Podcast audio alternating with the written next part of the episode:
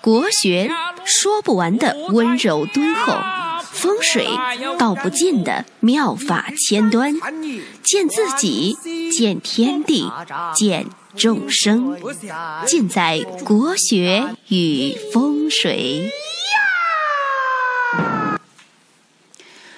各位亲爱的听众朋友们，大家好，我是罗云广志。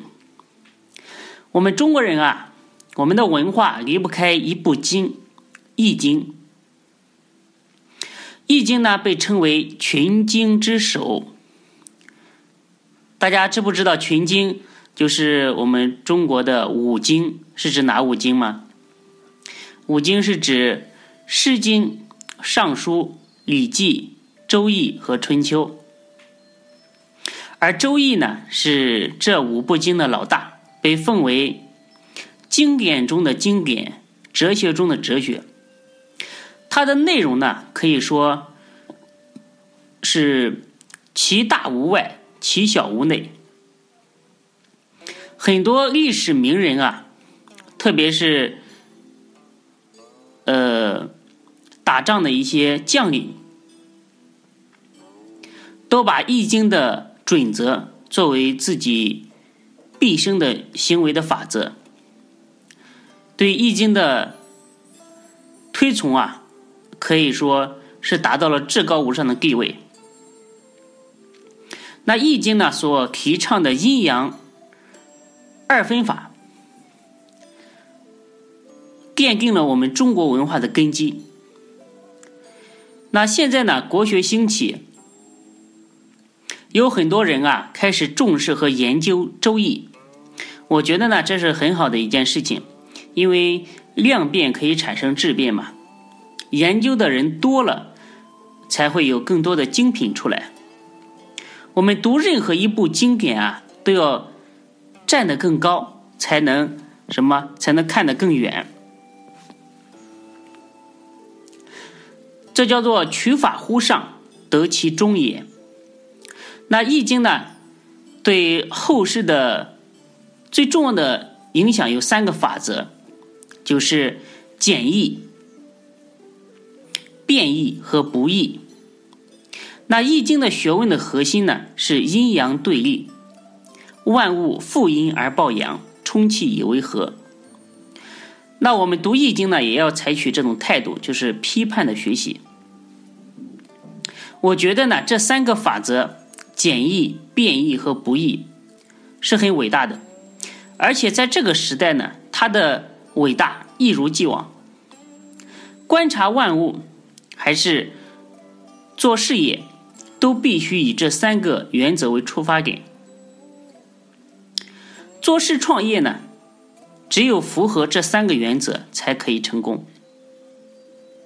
那接下来呢，我们分开来详细的讲一下什么是。简易、变易和不易。那首先简易，大家知道大道至简啊，任何世间的事情啊，都可以被概括和总结成形而上学，呃，形而上最简单的一个道理。复杂的事物呢，也可以通过人们的加工和提炼，变成最简单的应用。简单是一种智慧啊。纵观古今。具有大智慧、操盘大事业的人啊，都是把握了简易这个最核心的原理。你就比如说电脑，我们可能不懂什么编程的语言，也不懂得电脑的原理，但是呢，现在哪怕是一个小孩子，只要拿到一台电脑，都会用。这就是简易的道理。呃，乔布斯啊，可以说是极简主义的大师。那苹果四出来的那一刻呢，这个世界顿时就亮了。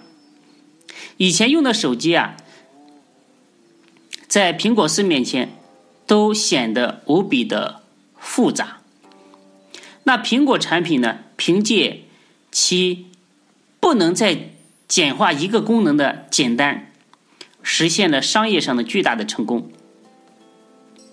那我们现在用的微信也是，红包和摇一摇这样的功能，现在连小孩子都会玩，都会用。已经没办法再简单的简单，才符合简易的法则。互联网可以说是解放了整个人类，也彻底改变了我们的生活的模式。那现在呢，社会上流行一种生存方式，叫做轻生活。轻生活啊，不是轻生，轻呢就是轻重的轻，生活轻生活。所谓的轻生活的理念呢，就是刨除所有人生不需要的东西，把生活变简单，简单到人生所有的需要可以打包到一个旅行箱里面，想去哪就去哪。那这个时代呢，真的可以说是实现了这种生存方式。那简易的背后，其实是付出了无比复杂的代价，才实现了简易。所以说呢，你要去做一件事情啊，看看它是否简易，因为老百姓啊没有那么多的时间和你瞎掰。只要是老百姓觉得简单的，才能成为流行的。当年啊，杜甫。他写诗，他写出来之后啊，一定要给他的，要读给他的老婆听听。他老婆没有什么文化，估计是小学毕业吧。他觉得他老婆能听得懂，那这个诗呢才可以发表。那听不懂呢，就扔到垃圾桶。所以他的诗啊，谁都能听得懂，非常的简易，才能成为千古绝唱。那第二个原则呢，就是变异。这个世界上只有一个东西不变，那个东西呢就是变。看我七十二变。那天呢，我在家里收拾东西，看到抽屉里面啊有很多废掉的这个通讯工具，里面竟然还能找到 BB 机。现在的孩子呀。呃，估计都不知道 BB 机它是怎么工作的，都已经沦落为古董了。呃，抽屉里面还有诺基亚的手机，有最原始的那种手写的，还有最原始的触屏的，还有带手电筒的。那一个手机呢，就和我们现在用的手机相比啊，就可以看出这个世界啊变化是多么的快。人啊，真的被高科技给宠坏了。现在离开了手机、电脑，都变得活不下去了。那做事情呢，把握不了简易，会死得很惨；把握不了变异，就活不长。啊，我的听众、粉丝里面有很多是自己做生意的，也有开店的，也有做企业的。我告诉你们。在这个时代做生意啊，最大的秘诀就是小步快跑，快速迭代。什么意思呢？就是说，你的产品也不一定要做到尽善尽美才要上市，做到差不多的时候呢就要上市，就可以面向所有的消费者。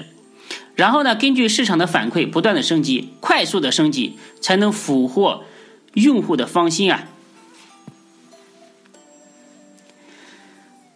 那。我们也讲讲反面的。其实变异这个原则呀，也把，呃，也让中国人用坏了，就变成了一个不好的原则。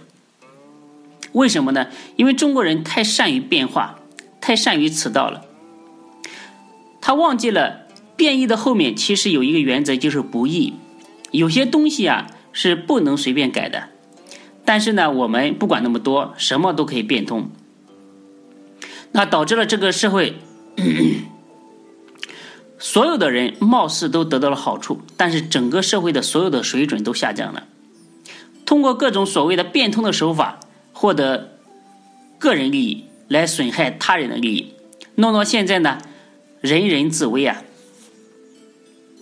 那人和人之间彻底失去了信任，老头老太呢倒闭了，也没有人敢扶。炸油条的，他不敢。吃自己的油条，卖鱼的不吃自己的鱼。但是你不吃油条，不吃鱼，你总要去吃包子吧？你总要去买菜吧？可是包子和菜都是有毒的呀，所以导致现在整个社会风气呢乌烟瘴气，大家相互的下毒，互相的毒害。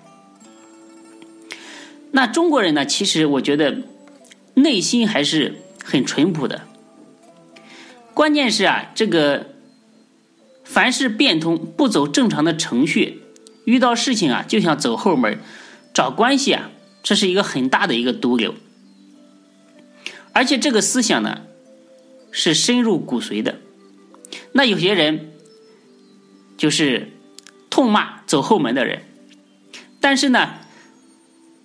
遇到事情之后啊，还是想想，哎，这方面我有没有认识的人？比如说你的驾照被扣分了，就会想，哎，有没有认识的人把这个分给我消掉？那我们每个人都是好人，但是集结在一起呢，就变成了一个坏社会。那为什么呢？还是大家对于游戏规则的不遵守、不信奉，太迷信变异，太迷信万事可以。变通，那易经的变异被中国人用歪了，后果很可怕。所以呢，在不义之上的变异才是健康的。有有些东西，有些底线是不能瞎变的。那第三个大原则就是不义。这个不义呢，往高处了说，就是什么是不变的？就是形而上的规律、天道、事物运行的总法则。是不变的，就像你的手机，再怎么变化，它归根到底呢，还是一个通讯工具。那你的房子再怎么智能，还是一个住所，对吧？这就是所谓的万变不离其宗啊。万物它核心的功用是不变的。那往低处说呢，就是说我们社会的一些规则、底线是是我们所必须要遵守的。如果这些底线被变异掉了，那天下人心大乱，人心思变，产生人吃人的社会。所以呢，我们要相信人性当中永远有善的光芒，这些乱象啊一定会改变过来。这个不义啊，有的时候也是中国人的一种劣根。中国人呢，呃，不是说所有的中国人，就是说通过历史很多社会现象来看出来呢，呃，中国人有一个特点，就是表面自大，内心呢很多东西啊其实是非常自卑的，而且这种自卑呢是有历史传统的，凡是比较迷信古人和前人，说什么话呢都必须加上一个子曰什么什么，对吧？好像如果没有，如果前人没有说过这个话呢，他觉得这个话呢就没有分量。而且中国的历朝历代啊，越发展到最后，越是抱残守缺，没有丝毫的创新。我前几天看书啊，看到那个嘉靖皇帝啊，嘉庆皇帝在后期啊，他办什么事事情的时候啊，都要查一查祖制，查一查，呃，以前他以。他这个他爷爷啊，呃，他老爸像乾隆啊是怎么处理这种事情的？所以，一个皇帝手握天下的最有权势的人尚且如此，可以想象这种自卑啊，在人的心中啊是多么的流行。就像那个所说的，呃，《孙子兵法》所说的一样：“兵无常势，水无常形。”所以呢，凡事呢必须要相信自己，才能拿出最好的判断。那今天呢，这个易经的三大法则呢，就给大家讲到这里，希望大家对照一下自己，有则改之，无则加勉。那谢谢大家的收听，我们下期再见。